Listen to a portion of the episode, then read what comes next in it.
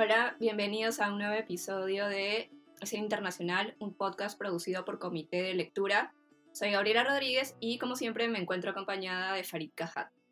El día de hoy vamos a hablar de una polémica o una controversia reciente en torno a la que ha sido llamada Cumbre Runasur, que iba a tener lugar los días 20 y 21 de diciembre en Cusco. Esta cumbre generó en realidad una reacción, ¿no? Una polémica. Y de hecho, una de las más notables respuestas fue el pronunciamiento de eh, un conjunto de ex cancilleres y ex vicecancilleres, ¿no? Quienes se pronunciaron en términos muy enérgicos con respecto a los peligros que podía implicar la celebración y sobre todo este proyecto liderado por Evo, el expresidente boliviano Evo Morales, ¿no? Quizá antes, precisamente de continuar, el mismo Evo Morales define a RUNASUR como un mecanismo de integración plurinacional entre los pueblos indígenas, afrodescendientes, organizaciones sociales, sindicales, territoriales y movimientos sociales de la región que busca resolver la deuda histórica ¿no? de los pueblos. Entonces, ya desde hace algunos meses se han producido otras reuniones y esta iba a ser en Cusco una nueva reunión pero como, como le he señalado, y bueno, ya para comenzar el diálogo contigo, Farid, eh, se produjo un pronunciamiento el fin de semana por parte de eh, ex cancilleres y vicecancilleres. El día 10 de noviembre salió este pronunciamiento, quienes expresaron que detrás de este proyecto habría un propósito de, en primer lugar, desmembrar al Perú otorgando a Bolivia una salida soberana al Pacífico y conformar una nación aymara como extensión territorial boliviana, y asimismo que se trataría de un vasto proyecto geopolítico transnacional para dejar de lado a los estados, su respectiva soberanía e independencia, y eh, desde luego los regímenes democráticos existentes. En el caso de Perú, el peligro es mayor por los propósitos de Morales enunciados más arriba, ¿no? Eh, bueno, yo creo que aquí podríamos comenzar el diálogo apuntando a que tanto tú como yo hemos revisado, quizá no todos los documentos relativos o que se han publicado en torno a RUNASUR y por supuesto tampoco conocemos las conversaciones, ¿no? internas, pero hasta el momento no hemos visto, al menos expresamente o explícitamente, digamos, algún tipo de contenido en estos documentos que puedan dar cuenta de objetivos sobre los cuales reclama este pronunciamiento, ¿verdad? Entonces, no parece ver, haber, al menos, como digo, hasta el momento y por lo que hemos visto, algo en lo cual sustentar este tipo de, digamos, este tipo de, aseveraciones que se ha hecho en torno a este proyecto no liderado por, por Morales. Sí, uh, lo que dicen los ex eh, diplomáticos peruanos, diplomáticos en retiro, hay que añadirle el pronunciamiento de los presidentes de las comisiones de defensa, inteligencia y relaciones exteriores del Congreso peruano, que dicen explícitamente que el proyecto Runa Sur busca el control de los recursos naturales peruanos como el cobre, el litio y el uranio. Primera cuestión, los dos hemos buscado documentos de Runa Sur. Yo además he revisado discursos que se pronunciaron, entre otros eh, uno de Evo Morales, en los eventos de Runa Sur, no hay ninguna mención, reitero, no hay ninguna mención a desmembrar países, a entregarle salida soberana al mar a Bolivia. Además es un evento regional, no es un evento que concite solo interés a movimientos sociales bolivianos. No hay ninguna mención a una nación aymara. Lo que se habla es de una, eh, digamos, de estados plurinacionales. Y ahí habría que hacer dos atingencias. Tú no puedes acusar simultáneamente a RUNASUR de promover estados plurinacionales y de promover un estado de la nación aymara. Son mutuamente contradictorios. En el segundo caso estás hablando de un estado para una nación particular. En el primero estás hablando de un estado plurinacional. Por definición eso implica que hay más de una nación, ¿no? Entonces son dos acusaciones que se formulan en el documento de los ex cancilleres y ex diplomáticos que son mutuamente contradictorios. Lo que ellos afirman, y yo les tengo mucho respeto, pero en honor a la verdad, lo que ellos afirman no aparece en ningún documento de RUNASUR. Lo que afirman los presidentes de las comisiones de defensa, inteligencia y relaciones exteriores del, del Congreso peruano tampoco aparece. Solo para poner un ejemplo, En el caso del litio, uno de los recursos que presumiblemente Bolivia, o por lo menos Evo Morales, querría obtener de Perú, uno, Bolivia tiene las reservas de litio más grandes del mundo. Las reservas peruanas son pequeñas por comparación. Uno. Dos, teniendo las reservas más grandes del mundo de ese mineral, no las explota. Según la revista The Economist, eh, este año Bolivia va a producir 600 toneladas de carbonato de litio, o sea, un derivado de litio. Chile va a producir 134 mil toneladas. ¿no? Bolivia tiene bastante litio y no lo está explotando. ¿Qué sentido tiene creer que busca apoderarse del litio peruano? Pero supongamos que me equivoco y que Evo Morales tiene esos objetivos. ¿Qué poder tiene Evo Morales para lograr esos objetivos? Yo diría que una de las razones por las que Evo Morales pone tanto énfasis en una organización internacional como RUNASUR es precisamente que le está yendo mal en Bolivia. Ya no es presidente del país, ya no es presidente de su partido. Cuando trató de tener injerencia en la nominación para, del candidato para gobernador de Santa Cruz, le tiraron una silla y le pidieron que se vaya. Fue el famoso silletazo. Cuando logró, digamos, que su candidato o el que auspiciaba como candidato para la elección de alcalde de El Alto, la ciudad del Alto, en El Alto, donde el candidato presidencial de su partido había sacado solo unos meses antes 75% de los votos, el candidato auspiciado por Evo Morales obtuvo 20%. Evo Morales no controla un ejército, no controla un partido político, no es popular, o por lo menos no es tan popular como solía ser en Bolivia. Suponiendo que nos equivoquemos y tenga esas pretensiones, no tiene ningún medio para, para llevarlas a la práctica.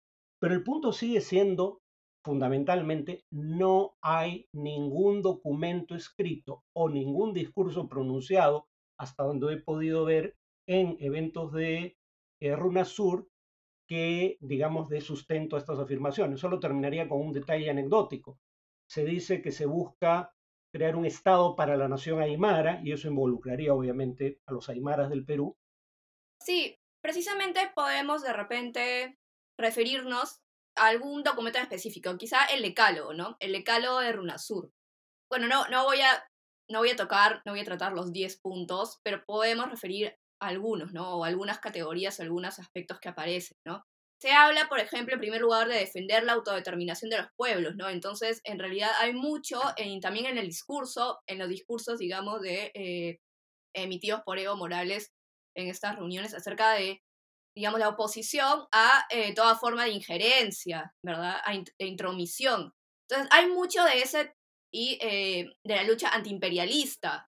Entonces, esos son los términos que suele emplear, que emplea tanto se emplean tanto en el decálogo como en el discurso, en los discursos de Morales. De hecho, el quinto punto del decálogo es consolidemos la lucha antiimperialista, ¿no? contra toda forma de intervencionismo e injerencia. Rechazamos las acciones del imperialismo y el capitalismo, que imponen sanciones económicas, organizan golpes de Estado, ¿no? Bueno, y etcétera.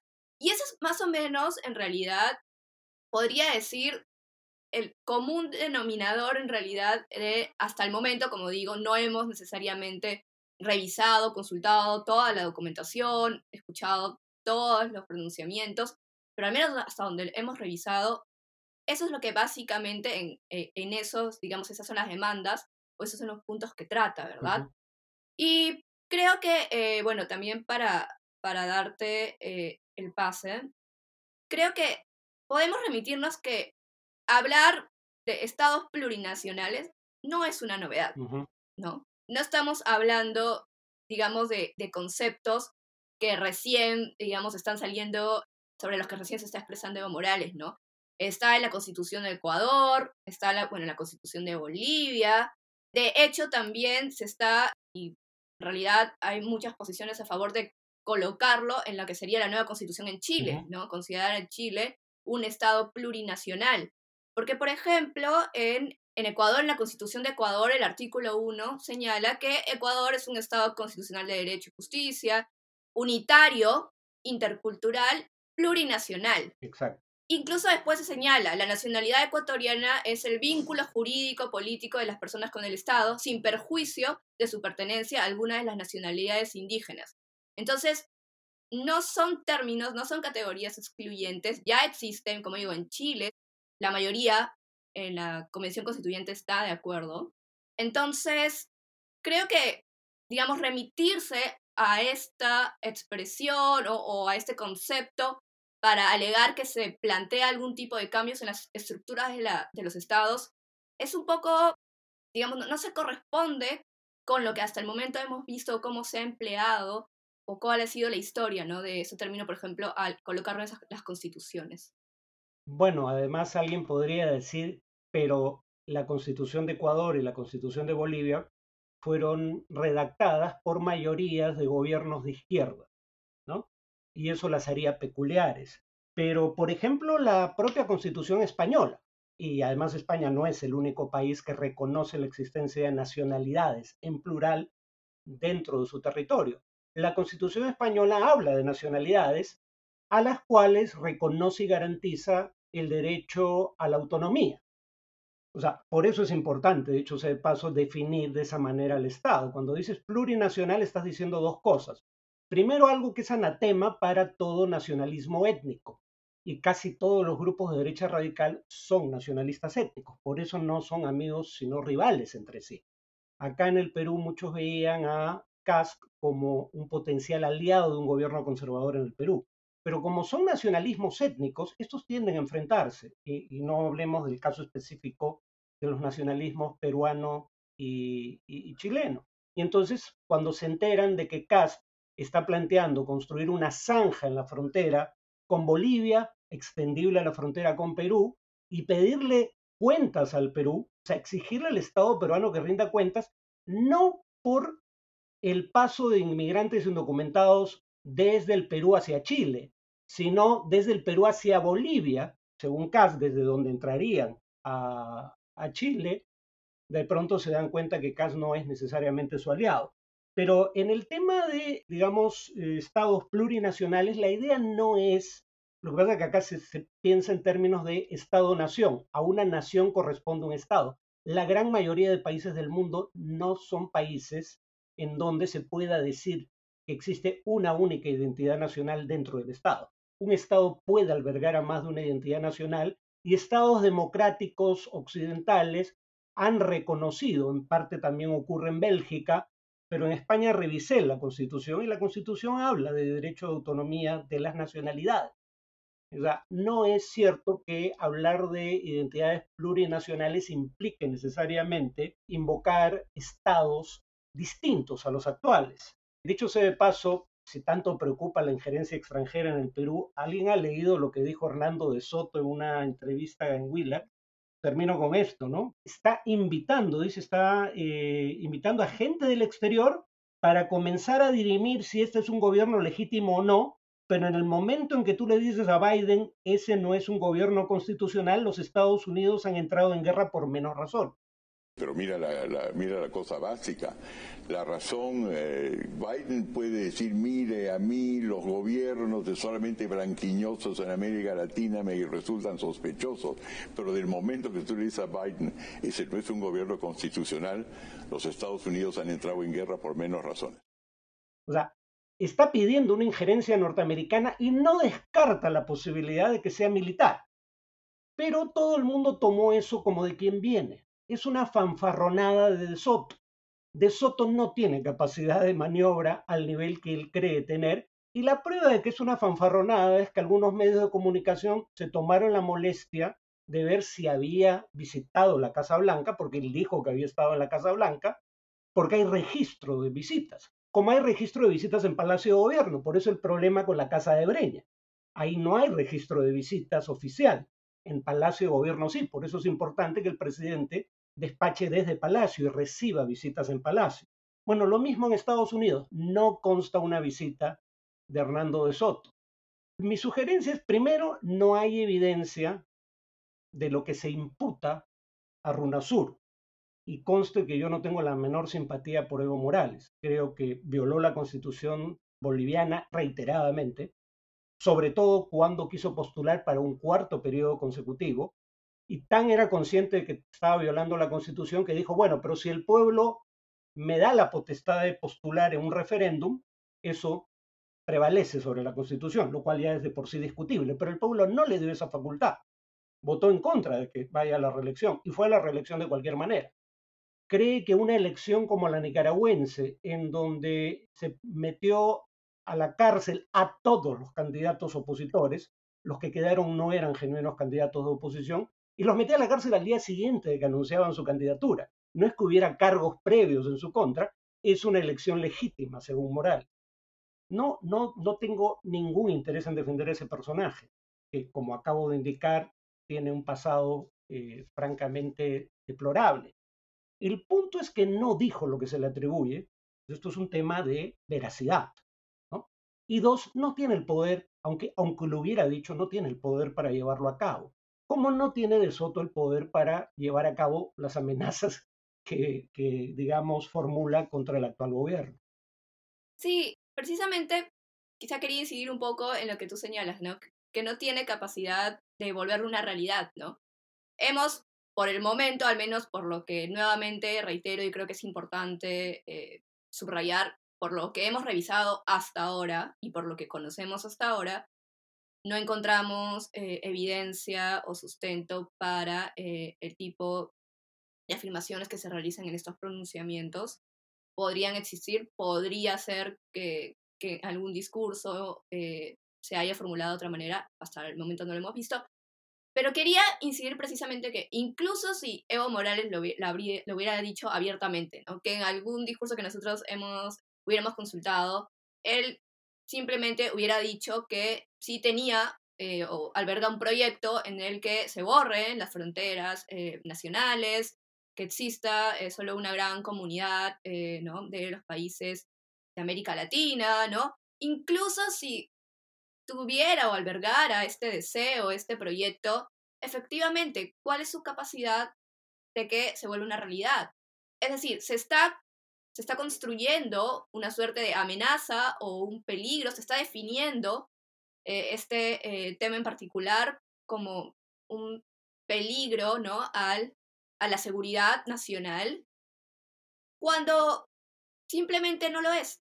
No lo es hasta el momento porque, bueno, en primer lugar, como digo, no hemos encontrado algo que acredite que en realidad ese sea su deseo, y no lo sería incluso si lo hubiera dicho porque no hay, o sea, no porque Evo Morales lo plantee, eso va a ocurrir, ¿no?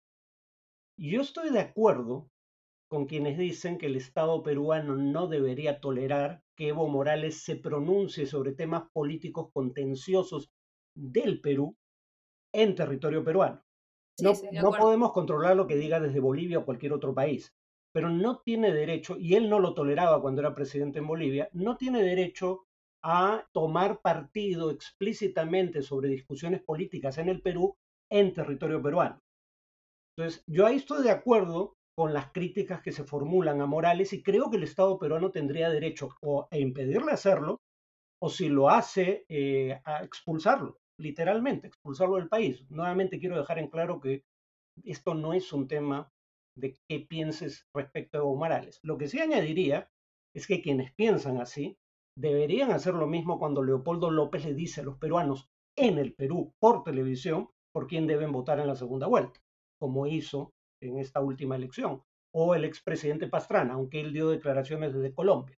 Nuevamente, el Estado peruano no puede controlar lo que terceros digan fuera del país, pero sí puede controlar lo que diga Leopoldo López, así como no debemos aceptar que Evo Morales nos diga cómo debe ser gobernado el Perú, tampoco deberíamos aceptar que Leopoldo López o los miembros de Vox nos digan a quién hay que elegir presidente y si hubo o no fraude en las últimas elecciones peruanas. Para eso hubo misiones de observación y las principales democracias del mundo dieron por válido el resultado. Y tampoco deberían tolerar lo que dice Fernando de Soto. Entonces, seamos consistentes y apliquemos el mismo principio en todos los casos. Fernando de Soto, como vimos, ha invocado una intervención extranjera. O sea, eso no se lo debemos tolerar a nadie, ni a un peruano ni a un extranjero. No singularicemos el caso de Evo Morales. Claro, efectivamente. Y creo que, y quizá ya para terminar, precisamente en un escenario ya tan inestable como el que nos encontramos, precisamente apuntar, digamos, a o convertir esta situación de alguna manera o construir una suerte de amenaza, como digo, o peligro a la seguridad nacional sobre algo que en realidad, ah, bueno, hasta el momento eh, particularmente, no veo en dónde está el peligro, ¿verdad? Entonces, creo que no abona o no contribuye a lo que debería ser en realidad un intento eh, general eh, de poder eh, moderar el ambiente y el escenario interno, ¿no? Entonces, bueno, eso. Sí, solo una cuestión para terminar, porque alguien podría decir, y si Morales o López no pueden pronunciarse sobre política peruana, ¿por qué sí pueden hacerlo las misiones de observación electoral, por ejemplo? Ahí habría que hacer la acotación, uno, de que esas misiones piden permiso al Estado peruano para desplegar en Perú una misión de observación electoral y el Estado peruano los autoriza a hacerlo. O sea, están aquí con autorización del gobierno, ¿no? Para ese fin específico, ¿no? No pueden pronunciarse sobre cuál es mejor candidato, pero sí pueden pronunciarse sobre la limpieza del proceso electoral, como de hecho hicieron. Bueno, ahora sí ya tenemos que terminar, así que muchas gracias por escucharnos y hasta un siguiente episodio.